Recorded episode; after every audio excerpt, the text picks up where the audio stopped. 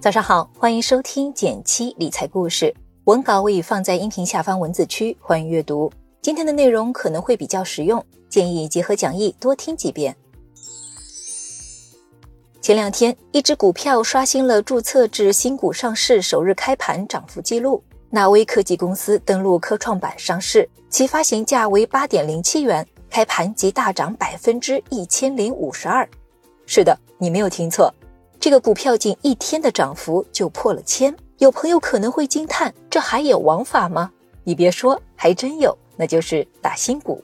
今天准备了与 A 股打新相关的内容，希望能给你提供一些参考。参与新股申购，俗称打新股，中签就等于买到了即将上市的股票，也就是新股。看过一个段子：中国股市散户想赚钱只有两个机会，一是遇到大牛市，一是打新股。老股民对打新股趋之若鹜，当然是因为新股申购是股市中风险较低且收益相对较高的投资方式，中到了基本都有几千上万的钱赚。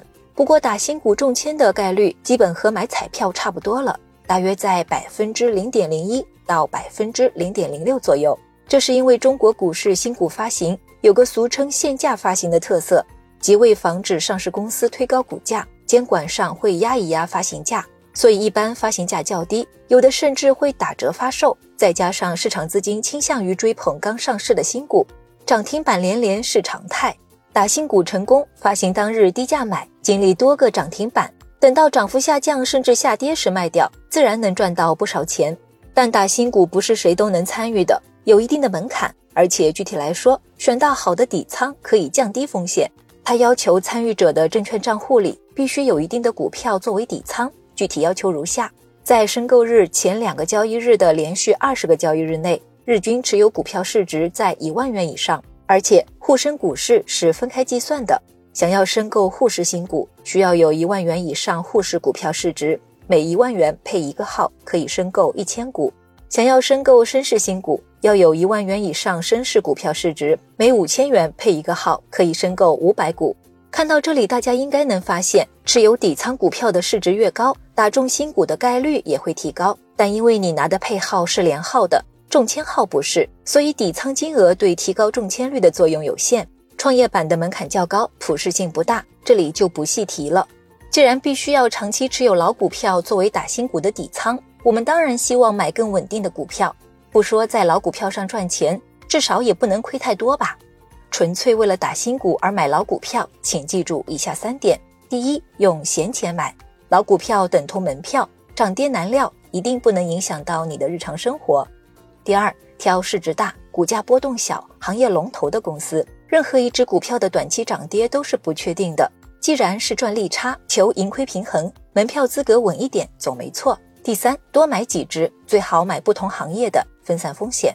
最简单的方法，你可以选沪深三百指数的前十大重仓股作为打新底仓。在中证指数官网上，我已经为你找出来了，你可以看到具体股票名称。从图上看，前十大重仓股中有七只是沪市股票，有三只是深市股票。为了进一步摊平风险，沪市、深市各多买几只股票，注意行业分散，一个行业选一只股票。打新底仓建好了，也不代表一劳永逸了，还是要定期跟踪调整。